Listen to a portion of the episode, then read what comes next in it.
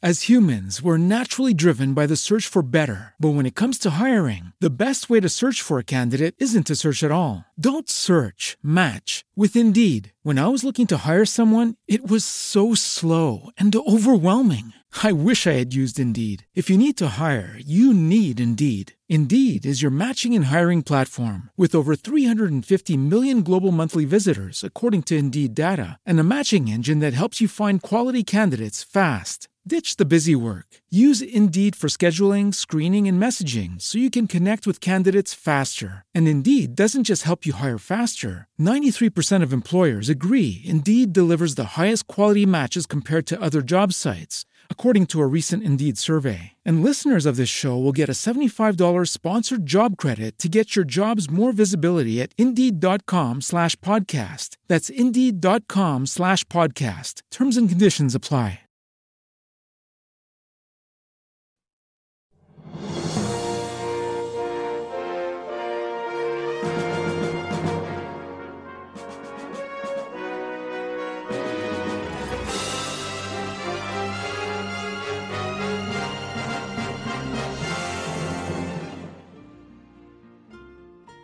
Bienvenidos al Ministerio Bíblico al Aire.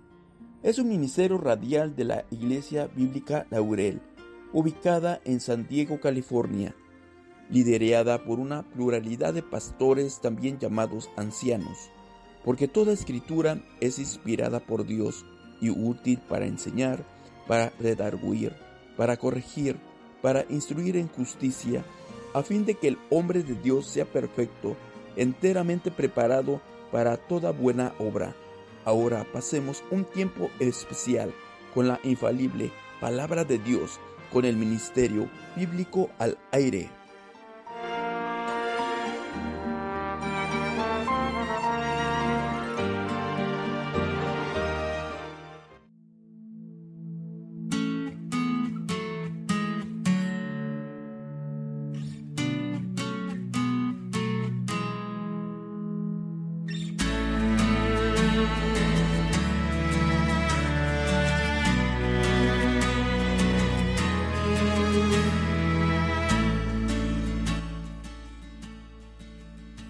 La Santa Inquisición fue creada para sacar a los herejes, sacar a las personas que no deberían estar. Y eso justamente, ah, ah, no, antes de esto, eh, vamos a, no vamos a saltar eso. Entonces buscaron, comenzaron a buscar a más personas a quien sacar y eh, otro enemigo muy obvio era el musulmán. El musulmán había invadido España y lo había tomado por mucho tiempo. Luego hubo lo que llaman la reconquista, para retomar España, sacar a ellos. Y los musulmanes en España se llamaban moros. ¿Ok? Entonces ellos habían sido eh, cada vez más al sur, más al sur, por Sevilla y por, todo eso. Y, la parte, y comenzaron a, sacarles. Y entonces los musulmanes que quedaban también les comenzaban a hacer la inquisición para sacarles información. Si tú eres musulmán, torturarte y arrestarte o matarte, pero todo lo que tú tenías, donde iba siempre? Al gobierno. Entonces era muy enriquecedor, pero para poder no tener una revuelta de la sociedad, también tenían que respaldarse fuertemente de la iglesia. Algo interesante de este tiempo es que la iglesia y el gobierno eran casi inseparables. ¿Cuántos países sudamericanos hasta hoy en día incluyen en la ley que la religión oficial es la iglesia católica? ¿Verdad? ¿Por qué? Porque eso es lo que siempre fue. La iglesia y, la, y, la, y el gobierno eran uña y, ¿cómo dicen? Uña y mugre. Más o menos por ahí, ¿no? Eran, eran juntos en todo. Entonces la iglesia escondía y daba razones eh, sanas para algo tan bárbaro lo que estaban haciendo. Decían, estamos limpiando a los herejes y, y purificando la línea de la iglesia católica romana. También había otro argumento diciendo más o menos, y era la idea de, también en las cruzadas, era esto. Para que Cristo vuelva a la tierra, todo el mundo tiene que ser cristiano. ¿Ok? Y eso es una doctrina que ellos tenían de que, eh, un poco como tipo amilenialista a la antigua. La idea era cuando todo el mundo sucumba al, cristianismo y sea por, por eh, invasión como las cruzadas o por matar a los que no son de verdad y la raza quede pura, pero no la raza de, de raza, pero raza católica de la religión, entonces Jesús volverá a la tierra. Doctrina muy falsa, muy mala, muy desviada, Pero la gente tampoco sabía, la Biblia no se podía leer. ¿Ok? Vamos a hablar un poco más de eso un ratito. Entonces, a España le va muy bien y entonces en Roma comienza el Papa a decir, hombre, que esta cosa está muy lucrativa. Hay mucho potencial. La gente no se ha espantado porque supuestamente es cristiano el concepto de, librar a la iglesia eh, mediante este monto. Entonces el Papa Inocencio III, qué lindo nombre, ¿no? Papa Inocencio el III, en el año 1215 hay la famosa... Eh, concilio, el cuarto concilio de Letrán. Es un concilio con la iglesia oficialmente torna de ortodoxo a hereje. Ese es el año que, como les dije, entran los siete sacramentos, las cruzadas contra el pueblo y muchas otras cosas. Y la Santa Inquisición es oficialmente aceptado como la, el oficio de la Santa Inquisición. Ese es el nombre completo que le dan. ¿Ok? Y lo que hacen es dan autorización a un grupo de monjes que ellos tienen el trabajo de encontrar a herejes, a hacer lo que ellos les plazca para encontrar los pecados y entonces ponerles a muerte. E, en el peor de los casos, avalado por el imperio y los soldados. ¿Ok? Entonces siempre estaban juntos. ¿Ok? Entonces, eh, esto, esto inicia con la frase que él dice, cualquiera que intente tener una idea personal de Dios que contradiga el dogma de la iglesia debe ser quemado sin misericordia. Ojo, esa frase es terrible. Cualquiera que tenga una idea personal, el pecado no tiene que ser físico, netamente mental. Si solamente piensas algo diferente a la dogma, que es dogma? Enseñanza católica.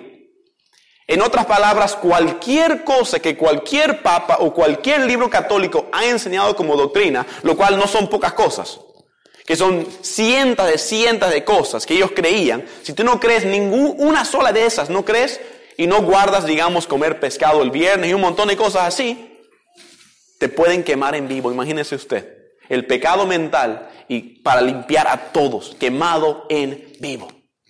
Horrible.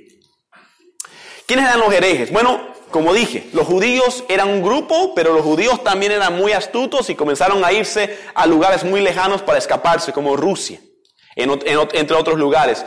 Los musulmanes también no habían tantos y comenzaron a ver que obviamente el peor enemigo de la iglesia era el protestante. Era la persona que no coincidía doctrinalmente con la iglesia y estaba buscando una relación personal con Dios. Y habían incontables de esos. ¿Ustedes creen que Martín Lutero fue el primer evangélico de esa época? No. Él fue el que le dio voz a un movimiento que era un surgir de una ola tan grande, pero que cada vez que se levantaban, les mataban. Lo que no tenían era un vocero.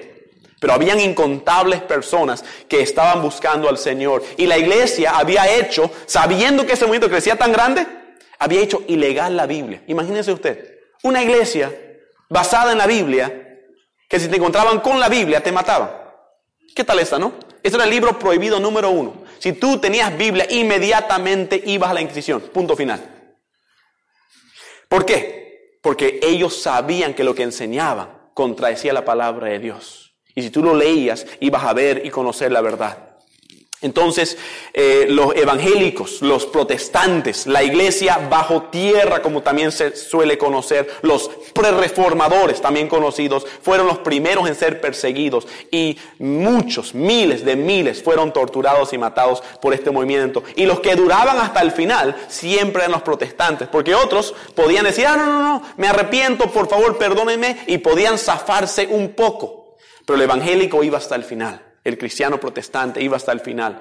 Bien, entonces los herejes incluían, como dijimos, judíos, musulmanes, protestantes, homosexuales también, también brujas. Pero algo curioso con brujas es que normalmente no eran personas practicando las artes negras. Normalmente eran chicas bonitas que los monjes querían para ellos. Suena muy triste, muy grosero, pero tenemos que decir las cosas como son. ¿Ok? Ah, y después habían otros grupos por aquí que por allá, pero con eso era muchísimo trabajo ya suficiente y toda persona atrapada por la Inquisición perdía todo.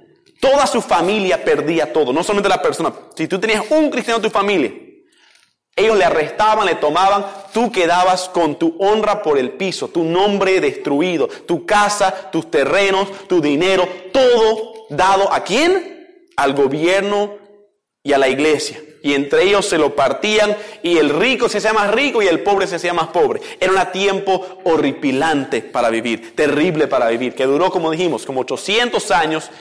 La cantidad de muertos se estima que por lo menos fue un millón. Y ese número quizás no te suene tan alto. Pero toma en cuenta que, por ejemplo, ciudades antiguas rara vez superaban 100 mil habitantes. Que la población humana quizás nunca superó 50 millones en esta época. Entonces, y ese número probablemente es bajo. Yo diría que es un millón es, es el, el lado bajo. ¿Ok? Pero por cada uno muerto, habían por lo menos cinco arrestados y puestos en cárcel de por vida o condicionalmente, pero perdían todo. Entonces el número escala y escala y escala. Y también el terror universal de decir, si yo hablo, digo, pienso algo diferente a lo que la iglesia enseña, me pueden matar. Y el terror y el miedo usaban para manipular a las masas. Imagínate. Como hoy en día en lugar, imagínate algo, si has leído algo sobre Corea del Norte. Es más o menos por esa idea que el gobierno dice, si tú hablas contra el gobierno, cualquier cosa, vienen, te meten a sus campos de concentración y tú tienes que partir piedras hasta que te mueras. Está pasando hoy día en Corea del Norte. Gente tiene miedo en extremo a pensar diferente. Imagínate no solamente un país, pero todo Europa, todo un mundo de personas y luego el nuevo mundo, también conquistado por esta barbaridad. Gente vivía en terror absoluto. Funcionaba así. La Inquisición tenía su grupo de personas que tenían el oficio de la Santa Inquisición. Monjes venían en grupo, pueblo por pueblo, sin dar eh, ningún aviso previo. No había WhatsApp, ni había nada para avisar. Ellos llegaban, veas por tu ventana, solían llegar en la noche, porque ellos vestían de, capuchas negros hasta el piso, todo negro. Llegaban y eran básicamente la muerte andante. Llegaban a la, ciudad y llamaban un concilio a la medianoche, una reunión a la medianoche muchas veces. Todos tenían que venir. Si no venías, te mataban. Digamos, si no venías ya era como, oh, ese tipo está para el calabozo. Pero ahí le agarraban a toda la gente, hacían una, una prédica. No era con alabanza y aleluya, no. Era sombrio, era oscuro, eran con, como tipo antiguo, fuego artificial a la antigua, tenían sus, sus fuegos y, quemaban cosas y ardían como para causar un espectáculo y hablaban sobre el infierno y muchas otras cosas. Y decían a las personas, si tú no te arrepientes de ser un hereje, entonces hay consecuencias para ti. Pero nosotros somos tan misericordiosos y tan buenos que si tú te presentas hoy voluntariamente a nosotros diciendo que tú tienes un pecado oculto, de alguna forma u otra, o si conoces a alguien que tiene un pecado, que no está haciendo las cosas bien, tú le puedes entregar y tienes 30 días para presentarte o presentarles a ellos. 30 días de misericordia. Y pues mucha gente caía por la trampa, decía, bueno, se van a entrar de una a otra, mejor me entrego. O sencillamente, si no te caía bien tu vecina, la entregabas de bruja. Y literalmente funcionaba. Yo la vi comiendo carne un día viernes, ¡pum! al calabozo. Y ahí el número crecía en el calabozo. El castillo de la ciudad, abajo siempre habían, eh, los calabozos eran prisiones. Y ahí estaba la gente amontonada, grupos y grupos entraban y entraban y entraban. Y entonces comenzaba el proceso de la tortura. Habían cinco niveles de tortura, ¿ok? Em, si pasamos a la siguiente. Eh, en los calabozos. Treinta días después, tenían cinco niveles de tortura. Los únicos que llevan hasta el final tendían a ser cristianos evangélicos. ¿Ok? y estas personas entonces estaban ahí y le decían, mira, y usaban mucha psicología. ¿Sabían ustedes que la mayoría del concepto de tortura, eh, los artefactos de tortura, el concepto de psicología, lo que hablan en inglés de good cop, bad cop, todo eso originó en la Santa Inquisición? ¿Ok? Esos son conceptos muy diabólicos y muy estudiados y tenían libros y libros y libros eh, farsanteando cómo podían manipular a la gente, hacer lo que ellos querían. ¿Ok? Y hay mucha gente que entraba que no eran, eran inocentes. Pero le decían, primeramente nadie sabía cuál era su crimen. Nunca te decían por qué estabas ahí. Y siempre te hacían sentir que era mucho peor de lo que tú podías imaginar. Y que habían serias consecuencias. Entonces gente eh, le decía, ok, si tú, eh, primeramente, dame a cinco herejes más. Me das a cinco más y tú caminas libre. Cinco más. Y muchos decían, ok, y pa, pa, pa, pa, pa. Entraban los cinco, tú te quedabas. Mentira. No había salida. Entrabas, no había, no había salida. Por eso nadie sabía qué pasaba en la Inquisición, porque la gente que salía, o salía muerto, o salía diciendo, si tú hablas algo, te encontramos y te matamos. Entonces, el terror era total, no había información. Hoy sabemos más que esas épocas sabían sobre la Inquisición. Y entonces, esta persona era traída adentro y le decía, ok, si tú confiesas tus pecados, pero todos tus pecados, te tendremos misericordia. ¿Decías algo? Decían, ok, ¿qué más? ¿Qué más? Y te autoinculpabas. Cosas que ni hacías pensando que por hablar más te salvabas, pero en realidad te hacías peor la cosa. Y entonces te mostraban los artefactos de tortura. Formas para romper, cortar, eh, jalar, eh, todo lo que puedas imaginar. Te mostraban una mesa. Y la mayoría de gente literalmente se, se, se, se orinaban. Gritaban, lloraban, como sea, para salvarse de ahí. Y entonces la gente que pedía perdón y esto y otro, pasaban por un proceso de tortura, pero solamente hasta el primer nivel. Pero el primer nivel aún era, terrible, te, sacaban las uñas, te cortaban esto, te colgaban. un detalle interesante, no había una sola persona, niño, mujer, hombre o mayor, que no fuese violado por los monjes. es un dato que tienen que tomar en cuenta. Entonces, el, el, concepto de cuán santo y sagrado y tan hermoso, estos hombres no eran solamente inmorales. Ellos mataban a homosexuales siendo ellos homosexuales. Dense cuenta. Y pedófilos más. terribles, terribles cosas que están ahí escritos, que puedes demostrarlo. Y gente sufría terriblemente. Ahora, eh, las personas que salían diciendo, por favor, perdónenme que esto que otro, admitían, eran puestos eh, en en cárcel y luego libertad condicional y les ponían sobre su ropa una cruz amarilla. Muy similar a lo que los nazis hicieron con los judíos. Quizás de ahí sacaron la idea de la estrella Jude. Es muy posible. Y salían en libertad condicional que si tú hablas de esto o cometes otra vez un pecado, vuelves y ahora mueres. Por eso mantenían el silencio mediante el terror, mediante el miedo. Las personas que seguían pero hasta el final les causaban unas torturas impresionantes. Eh, aquí hay un pequeño corto para darte una idea de algunas de las formas que les torturaba.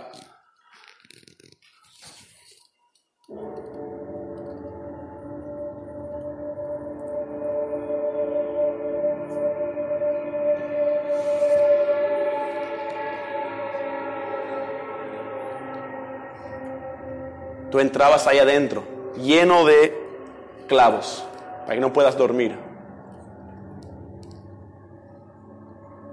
prensa regulable para aplastar tu cráneo. Todos creados por monjes, por si un caso. Potro de tortura, no tienen que visualizar mucho para saber qué, es, qué hace eso. Te estiraban sobre eso con clavos en tu espalda. Con caballos a veces te estiraban también. Porque el hereje, para que no puedas dormir, te tenían con insomnio por semanas. rueda despedazar también con, con caballos para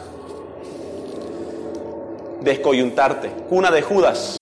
As humans, we're naturally driven by the search for better. But when it comes to hiring, the best way to search for a candidate isn't to search at all. Don't search, match with Indeed. When I was looking to hire someone, it was so slow and overwhelming. I wish I had used Indeed. If you need to hire, you need Indeed. Indeed is your matching and hiring platform with over 350 million global monthly visitors, according to Indeed data, and a matching engine that helps you find quality candidates fast. Ditch the busy work. Use Indeed for scheduling, screening, and messaging so you can connect with candidates faster. And Indeed doesn't just help you hire faster. 93% of employers agree Indeed delivers the highest quality matches compared to other job sites according to a recent Indeed survey. And listeners of this show will get a $75 sponsored job credit to get your jobs more visibility at Indeed.com slash podcast. That's Indeed.com slash podcast. Terms and conditions apply.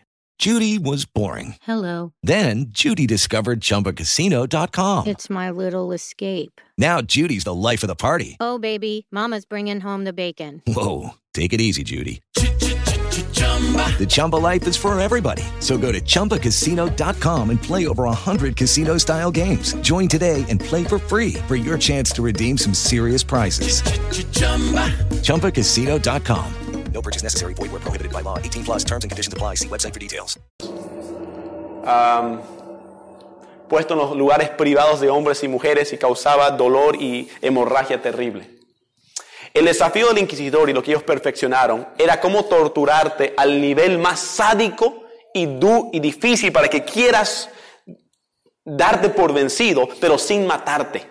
No querían matarte, porque la muerte era otro acto especial que era muy importante para ellos, para que todo el público lo vea. Y vamos a pasar a eso ahora. Se llamaban el auto da fe. ¿Ok? En el auto da fe había un día que todo el mundo tenía que venir a la plaza principal. Cuando tú vayas algún día a cualquier plaza en México o cualquier plaza, especialmente en Europa, ten por cierto que esto ocurrió en cada plaza europea. En algún momento y probablemente varias veces al año. ¿Ok? El auto da fe era un proceso de que todas las personas eran traídas eh, para... eh, y todo el mundo tenía que venir y escuchar un sermón sobre el pecado, que la herejía, que esto, que otro. Y después los que habían arrepentidose tenían vestiduras que tenían que usar el resto de su vida, que podían ir condicionalmente libres, pero sin poder hablar, sin poder pecar otra vez. Luego habían las personas vestidas de negro que iban a morir, pero que en el último momento se habían arrepentido.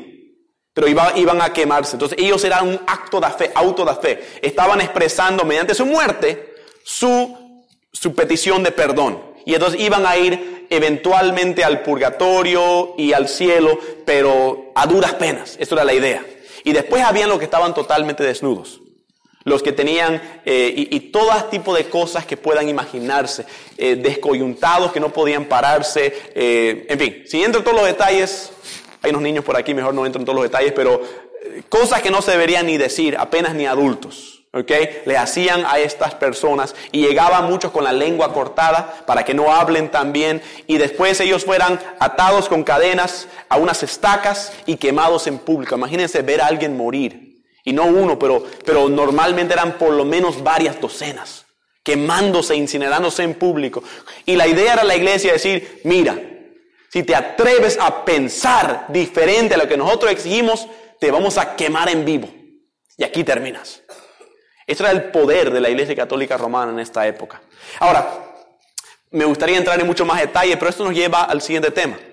Eh, algo muy breve ahorita, eh, una historia que me fascina y les animo a investigarlo, es que cuando hablamos de Martín Lutero, después de la Inquisición, entendemos por qué era tan difícil lo que hizo.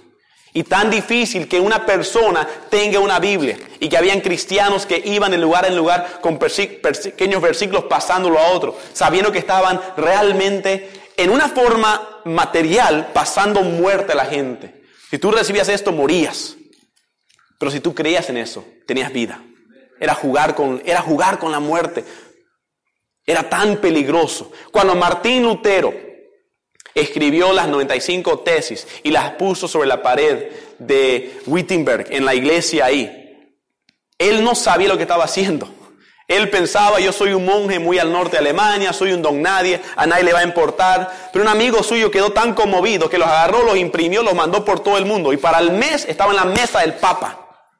Y Martín Lutero estaba en graves problemas. Y lo que se esperaba es que él, ay que por favor, ay que no entendí, es que no estaba tan seguro que esto que otro. Porque atacó directamente el purgatorio, venta de indulgencias, algo para sacar más plata a la gente, vendiendo entradas al cielo, por favor.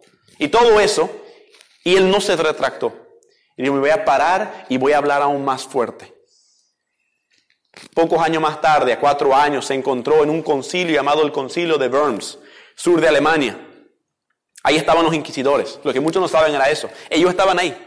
Y ellos estaban esperando de que Martín Lutero diga o algo, haga algo incriminatorio, que la gente lo abuchee, lo agarraban, le torturaban y le quemaban en público y se acabó la cucaracha que era Martín Lutero. Pero no pasó. Y el pequeño monje gordito de Alemania que pensaban que era un don nadie, terminó siendo un vocero de un movimiento imparable, lo que se llama la reforma. Dentro de 10 años, en cada país europeo existían iglesias y movimientos protestantes. Tan fuerte que la iglesia comenzó a tener miedo. Países comenzaron a separarse como Alemania, Suiza, eventualmente Inglaterra y Francia. Y decir, no, queremos independencia, queremos pensar por nuestra propia cuenta. Y, a nivel político, religioso, económico, en muchas otras formas. ¿Ok? En muchas otras formas. Eh, pero todo comenzó con la valentía de un hombre que se puso en juego su vida y la vida de sus padres, sus hermanos, sus amigos. Porque si le mataban a él, le mataban a todos. Le agarraban a él, le quitaban todos a, todo a todos. Y había pasado antes con Juan Hus, con William Tyndall, con muchos otros grandes hombres de fe que habían sido aplastados y olvidados. Y entonces Martín Lutero, pero ¿qué es lo que pasó? Él encontró algo que valía más que la propia vida. Y él cuando lo leyó, increíblemente, el momento que finalmente lo leyó era cuando él había ya estado de monje por 20 años y pudo estudiar teología. Y cuando estaba saliendo con su doctorado en teología, imagínense, recién por primera vez leyó la Biblia. Porque la Biblia era ilegal solamente para la élite de la élite. Y él cuando leyó la palabra de Dios, y el año antes de la reforma pudo leerlo en el, en el original, en el griego, y lo leyó. Y dijo, el mundo tiene que saber lo que he encontrado, porque la vida de Martín Lutero era una vida de luchar por encontrar la gracia luchar por encontrar la salvación. Si mostramos eh, esa imagen, que él pensaba que Dios era un Dios enojado y alejado. No entendía el amor de Dios. Esta, esta negrura de la Inquisición, las cruzadas, la política, la avaricia, tanto le había trastornado que no, que no entendía que Dios no era como le habían pintado. Él tomó un viaje a Roma pensando encontrar respuestas. Y lo que encontró era que ahí estaba la cuna la cuna de la maldad, de la inmoralidad, de la avaricia, de la violencia, porque la iglesia de Cristo había sido tomado por hombres que querían usar el nombre de Cristo para enriquecerse. Y no piense que eso no es nuevo, hermanos. Está pasando hoy día también, con otros nombres, en otros lugares. Gente queriendo usar la Biblia para enriquecerse. Entendemos esto muy bien, no es nuevo, pero ellos lo perfeccionaron, eso sí. Y bueno, Martín Lutero entonces finalmente leyó esto un día y dijo, porque en el Evangelio la justicia de Dios se revela por fe y para fe, como está escrito, mas el justo por la fe vivirá. Toda su vida había pensado que Dios estaba a punto de matarle la siguiente vez que él pecara. Y se esforzaba por no pecar. Pensaba que iba a venir un rayo y lo iba a matar, porque en su vida casi le mató un rayo que le hizo ser monje.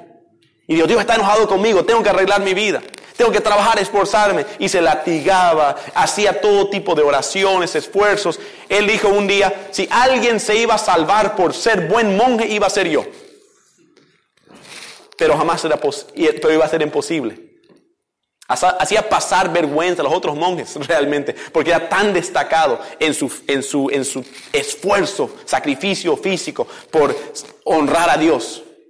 Y cuando finalmente leyó en la Biblia mas el justo, el que se levanta y se pone ante Dios y es justificado, es el concepto de Romanos, es muy legal.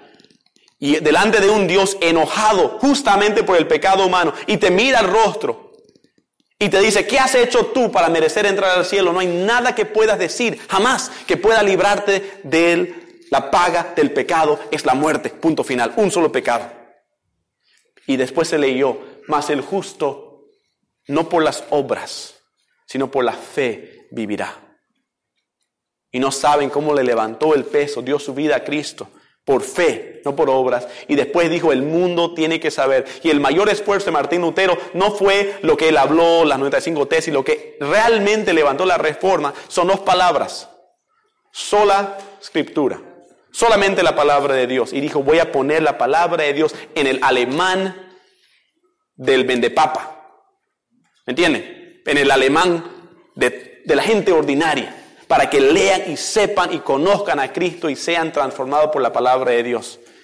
Y eso también después hicieron en Suiza, William Tyndall en Inglaterra y muchos otros lugares. Darle la Biblia a la gente y eso fue lo que cambió a la gente. Volver a las escrituras. Y en el centro de las escrituras, ¿quién está? Jesús. Eso encontraron.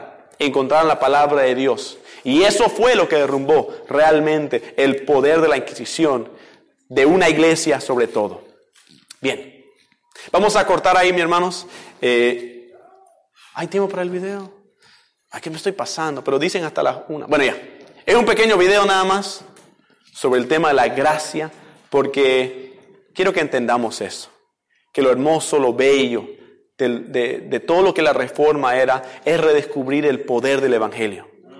El poder de Cristo. El poder de Él para librar, perdonar, cortar. En un mundo tan lleno de avaricia, de violencia, de, de tantas cosas malas, hermanos. Si nos llevamos a algo es esto, que volvamos a la esencia y la pureza de una relación con Jesús. Todo lo otro es extra.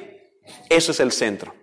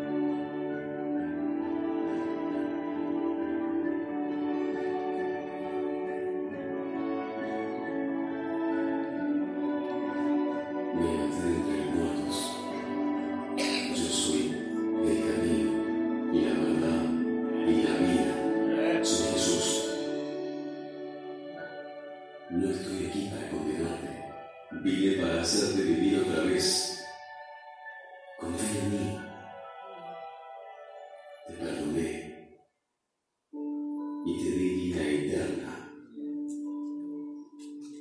Te amo. Y yo hice todo esto para tener una relación conmigo.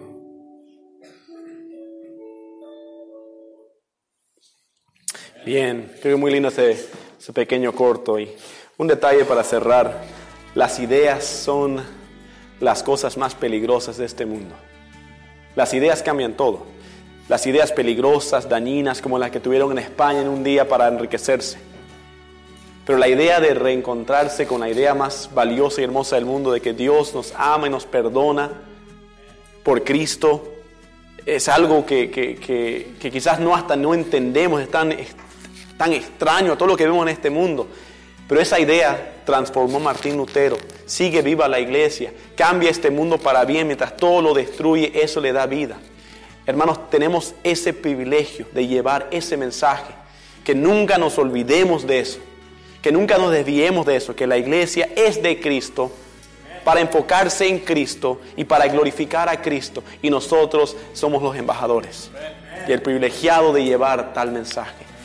Señor, gracias por este tiempo, por los que han llegado, por compartir juntos y que hemos cubierto mucho material histórico, ah, que hay mucho más que quizás no pudimos entender y quizás ah, complejo de poner todas las piezas juntas, pero saber esto, que tu iglesia ha sufrido y ha perdurado toda dificultad, toda prueba, porque nuestro líder, nuestro pontífice, nuestro rey está vivo y pronto vendrá por nosotros y queremos, mientras estamos aquí, dar a este mundo este mensaje de salvación. En el nombre de Él pedimos esto. Amén.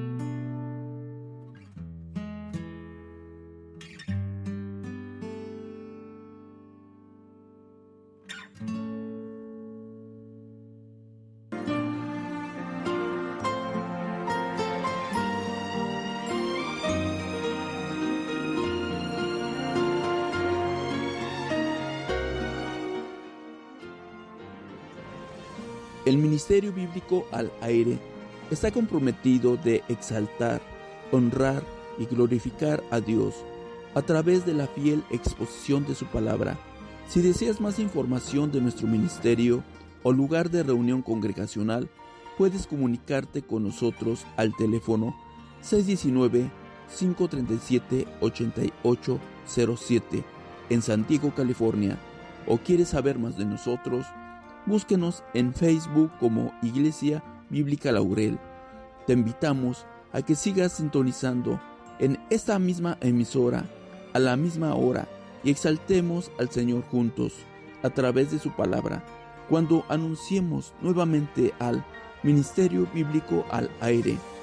Es una producción de Mensaje al Mundo Radio.